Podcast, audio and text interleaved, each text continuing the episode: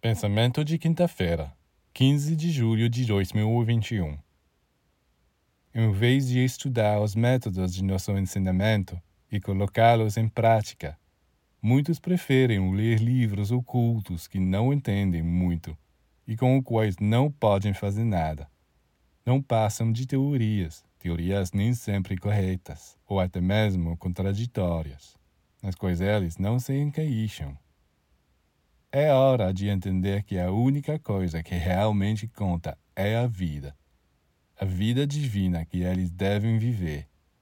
Pois é isso que lhes trará todo o conhecimento do céu e da terra.